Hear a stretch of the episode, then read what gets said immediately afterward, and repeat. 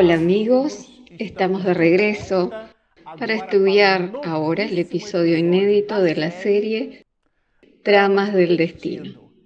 Este es el episodio número uno. Bueno, a usted que nos está acompañando a través de este canal, le decimos que nosotros tuvimos la felicidad de estudiar juntos la primer obra de la producción literaria de Manuel Filomeno Batista de Miranda, a quien habitualmente lo llamamos Miranda. El primer libro, Entre telones de la obsesión, y ahora nosotros estudiaremos juntos un libro lleno de emociones, así como lo fue el libro Entre telones de la obsesión. Y Miranda ahora nos traerá en esta obra otra perspectiva del análisis de los procesos obsesivos. Este, como lo dijimos, es el tercer libro de la producción literaria de Manuel Filomeno de Miranda. Nosotros estudiamos el primero de ellos, Entre telones de la obsesión, el cual está completamente publicado ya. Y mi esposa, Regina Mercadante, realizó un cauteloso trabajo en su edición. Y si usted nos está viendo por primera vez, le comentamos que tenemos 62 episodios publicados a través de los cuales nosotros estudiamos los 16 capítulos de aquella obra. Y además de las tres introducciones construidas por ese autor espiritual fabuloso que es Manuel Filomeno de Miranda. Nada más y nada menos que a través de la pluma augusta y segura de Divaldo Pereira Franco. Después de eso, Miranda construye un segundo libro, Cadenas Rotas. Y nosotros hicimos un trabajo sencillo en conjunto con la mansión del camino y producimos ese material y se lo entregamos a la plataforma de la web que ve de esa institución y saldrá posteriormente su original. Nosotros estamos en este año 2020 analizando la posibilidad de publicarlo de manera conjunta para que le llegue a todos. Y aquí, en nuestro canal Espiritismo e Mediunidades, nosotros iniciaremos el estudio de esta obra maravillosa, lo cual me llena positivamente de entusiasmo. Y obviamente que nosotros antes de comenzar la producción de las grabaciones, realizamos la lectura del material, del libro, y posteriormente hacemos su estudio. Después de eso, o sea, de la lectura y del estudio, nosotros confeccionamos el resumen del mismo para poder publicarlo. Por H o por B, este libro, Tramas del Destino, representa el tercer libro de la producción literaria de Manuel Filomeno Miranda. Se trata de un libro que posee dos grandes introducciones. Y hoy nosotros destacaremos algunas anotaciones traídas por Manuel Filomeno de Miranda, que le brinda incluso el título al libro, Dramas del Destino. Después, Manuel Filomeno de Miranda establece una segunda introducción y ahí nosotros comenzaremos el estudio de la historia romance que difiere del libro anterior, Entre telones de la obsesión, que ya lo estudiamos. Porque este tiene el doble de episodios, ya que contiene 30 capítulos. Corrijo la palabra episodios, ya que son capítulos. Son 30 capítulos llenos de matices, de informaciones, desde el punto de vista de la mediunidad y de los desarrollos de los procesos obsesivos y autoobsesivos, que Miranda analiza en este libro, en esta historia romance. Por lo tanto, será un desafío para nosotros recorrer este inmenso camino. ¿Cómo trabajaremos y estudiaremos juntos? Lo haremos de la misma manera como lo hicimos en el estudio de Entre telones de la obsesión. Dividiremos la obra. Se trata de una historia romance, eh, pero este autor tiene como objetivo utilizar el escenario de la historia romance para brindarnos ejemplos, eh, para brindarnos explicaciones de las informaciones relacionadas a los procesos obsesivos y en relación a los procesos auto-obsesivos. Entonces se trata de un libro lleno de informaciones.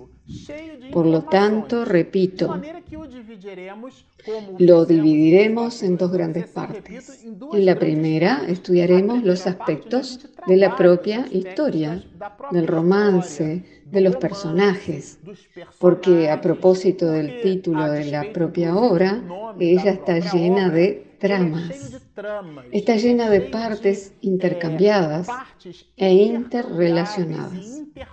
Nosotros tenemos el hábito de decir que en un sistema hay un conjunto de partes interconectadas, interdependientes entre sí. Entonces, aquí se trata de un enorme gran sistema, formando esa tela que se expone en la tapa del libro. Y Miranda lo denominará tramas del destino. Ese es el proceso. Y este libro trabajará con nosotros los aspectos de la autoobsesión.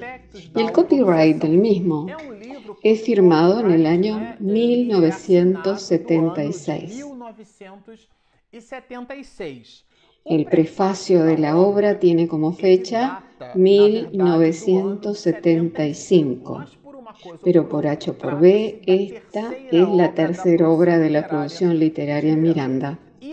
Y cuando él introduce el título eh, que da objeto eh, al nombre, él nos dirá así.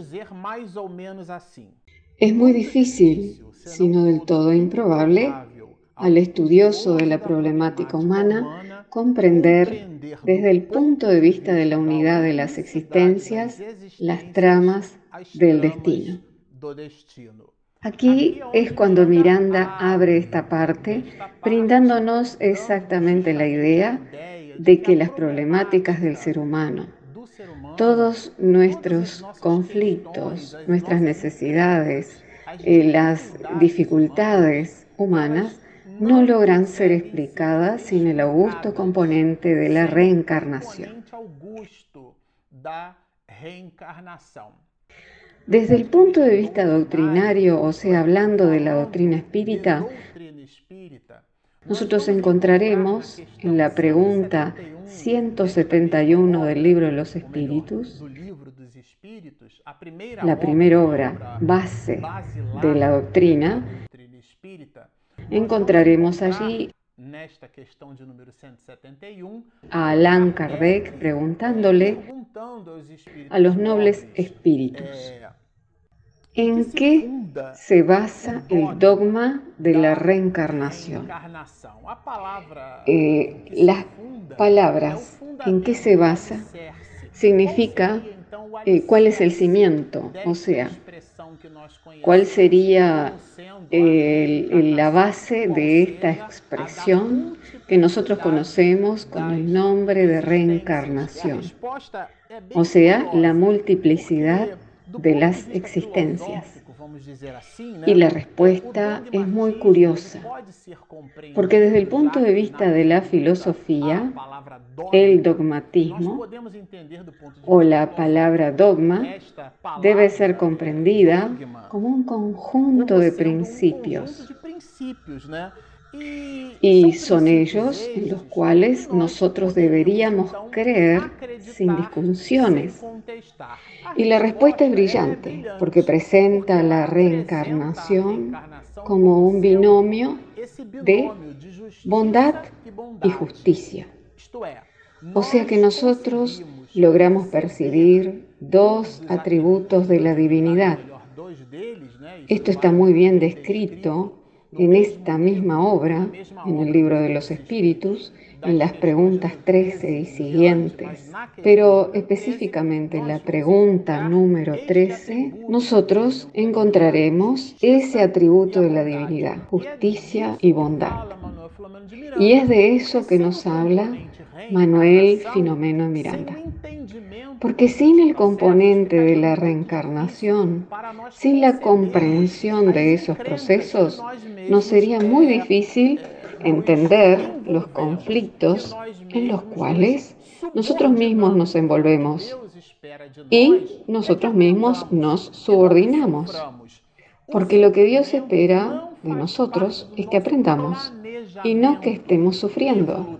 El sufrimiento no hace parte de nuestra planificación evolutiva, pero muchas veces el dolor se presenta, ya que representa el intento del alma en su búsqueda de lo nuevo, eh, búsqueda de lo bello, de la asertividad, de lo trascendente y de lo espiritual. Pero aún, debido a, que está muy ligado a los asuntos materiales, en esa búsqueda de lo trascendente, eh, nos hace ceder ante los aspectos materiales. Y esa cesión nos provoca dolor. Es de ese dolor que nosotros estamos hablando. Pero el sufrimiento de la criatura humana es el resultado de su inconsecuencia. La ciega después de su plantación, porque la siembra es libre, pero la cosecha es obligatoria. Y Miranda nos hablará exactamente de esos aspectos, de esos procesos de cosecha, cuando él nos habla de ese determinismo ciego como contrapunto de esos mismos asuntos. De un solo golpe es imposible abarcar el campo de acción y las ocurrencias en un todo fijo y completo, en el cual el hombre sea una plaza impulsada por un determinismo ciego. Bueno, esto aquí es brillante, porque nuevamente Manuel Filomeno y Miranda nos está invitando a reflexionar sobre las dificultades. Este libro nos presentará un conjunto enorme de dificultades alrededor de una familia.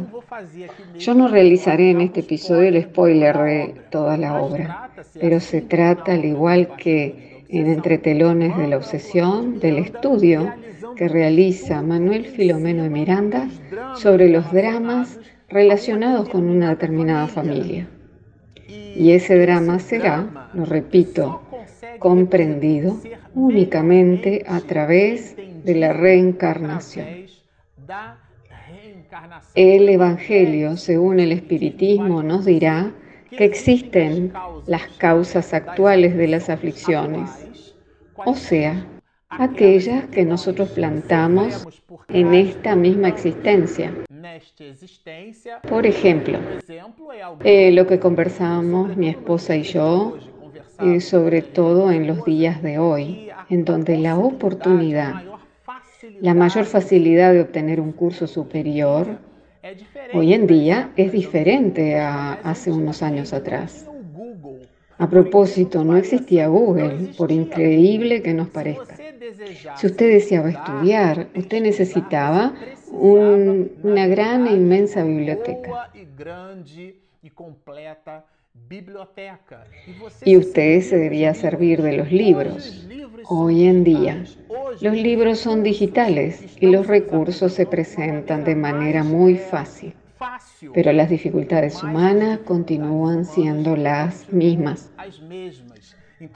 Entonces, la facilidad que tenemos hoy de acceder a determinados recursos tecnológicos esas facilidades, debido a que son tan inmensas, ellas propician que la persona pueda estudiar. Pero existen aquellos que infelizmente no buscan esas nuevas oportunidades. Y a pesar de eso, los desafíos continúan siendo los mismos. Los desafíos del aprendizaje son los mismos, los de antes y los de los días actuales. ¿Qué deseamos reflexionar con esto? Que a pesar de que hoy tengamos esas facilidades, nosotros no las buscamos. Esto estaría en concordancia con el Evangelio, en donde dice y habla sobre las causas actuales de las aflicciones. No poseemos una vida con determinadas condiciones. Entonces, si una persona desea ser profesor, ella tendrá que estudiar. Si ella desea ser eh, una gran y enorme repostera, existen videos en internet que lo enseñan. Si desea ser dentista, médico o enfermero o profesor, y esta última es una profesión brillante. O sea, sea cual sea su desafío futuro, eh, para que ella pueda contribuir en la máquina de la sociedad, ella necesitará aplicarse. Si usted está con 40, 50 o 60 años de edad y percibe que no construyó en esta trayectoria y observa que el mundo le proporcionó facilidades como las que nosotros citamos en Google, así como las bibliotecas, esto representará dentro del análisis del Evangelio según el Espiritismo una causa actual de aflicción. O sea que no debe ponerse todo en la cuenta, en la culpa de la reencarnación. Y existen otras situaciones que esas efectivamente no son explicadas, sino a través de las existencias pasadas, de las encarnaciones anteriores. Y esta es la expresión muy interesante utilizada por Manuel Finomeno de Miranda, que la denomina determinismo ciego, porque Dios no está jugando dardos en el universo. O sea que nosotros no estamos a merced de las situaciones, ya que las relaciones son causales. Existe una causa, ellas no son por el acaso.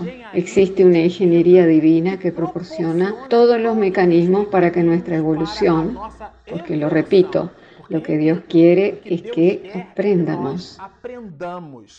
Y Miranda, desarrollando estos asuntos, nos dirá así. Aturdido ante las incuestionables pruebas de la supervivencia del ser, en la hora de la muerte, de la comunicación del principio intelectual después del túmulo.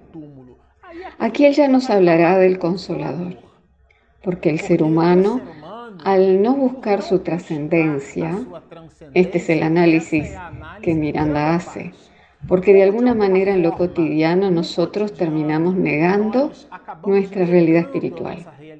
Nosotros permanecemos aturdidos en una posición tal que negamos nuestra realidad espiritual. Por lo tanto, nuestra vivencia en un cuerpo de carne es un fragmento de la vivencia de nuestra realidad espiritual. Nosotros regresamos a la patria espiritual, a la verdadera patria, inmerso en un avatar. Aquí nosotros estamos en una experiencia escolar desde el punto de vista espiritual. Pero cuando nosotros reencarnamos, olvidamos un poco. Y el olvido que digo no es un olvido de la memoria, sino que es un olvido espiritual. Nosotros gozamos de los asuntos materiales, olvidándonos de nuestra realidad trascendental espiritual. Y es de eso que trata Manuel Filomeno de Miranda. Él utiliza una expresión que me agrada mucho de la psicobiofísica, la cual es una investigación científica que analiza la idea de la criatura humana dentro de los fenómenos psíquicos, de los fenómenos biológicos, de los fenómenos físicos. Es una especie de triangulación. Y esa realidad pulsante que es administrada por el alma, es, que es efectivamente el ser que se manifiesta. Manifiesta su inteligencia, su bondad y su pensamiento. Ese análisis que se hace la criatura humana a sí misma dentro de esa visión psicobiofísica que desembocó hacia los procesos psicológicos, nos dirá Manuel Filomeno Miranda que a pesar de eso, nos distanció de la realidad espiritual. Entonces, nos dice Miranda que nosotros buscábamos explicaciones para negar nuestra propia realidad espiritual. Explicaciones para hacernos percibir que nosotros somos criaturas inmersas en un cuerpo, en el cual terminado el cuerpo finalizó nuestra existencia y terminó todo. En realidad el espiritismo viene a combatir esa idea, porque es la idea del materialismo, comprendiendo que la criatura tiene una vida infinita. ¿Cuántas vidas tenemos? Una. Pero tenemos muchas encarnaciones. Quiere decir que nosotros somos artífices de nuestro propio futuro. y es esa la idea que trabaja Manuel Filomeno en Miranda.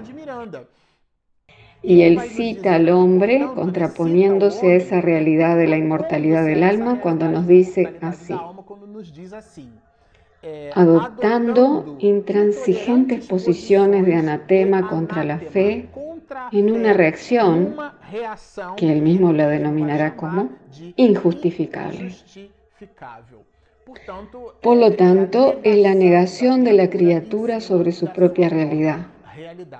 Pero Miranda profundiza más aún el bisturí, cuando nos dice así, la inmortalidad, no obstante, triunfa sobre sus negadores.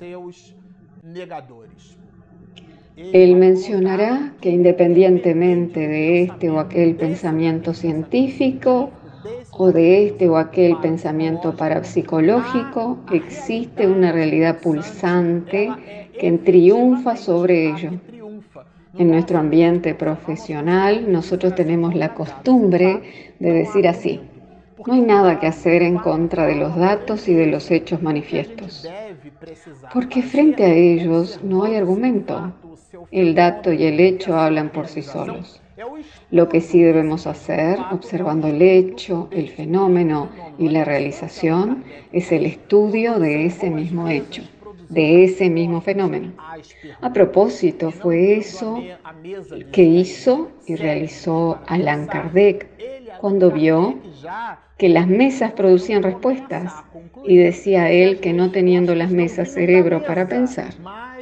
Allan Kardec ya comenzaba a concluir que las respuestas no procedían de la mesa, sino de una entidad inteligente que en aquella época, en el siglo XIX, no era percibido con acuidad por todos. Hace un estudio brillante el 18 de abril de 1857 con 502 preguntas y respuestas, se lanza la primera obra del Pentateuco kardeciano, el libro de los espíritus. Y después de, de, esa, de ella, la segunda edición en delante, con 1019 preguntas y respuestas, que son las que conocemos hoy, y nacen ellas a través de esos procesos de observación. Por lo tanto, Miranda hará ese punto y contrapunto entre la manera de cómo determinadas ciencias analizan a la criatura humana y la manera como se ve a sí misma la criatura humana ante esos análisis. Pero nos llamó mucho la atención cuando aquí él nos dice esto.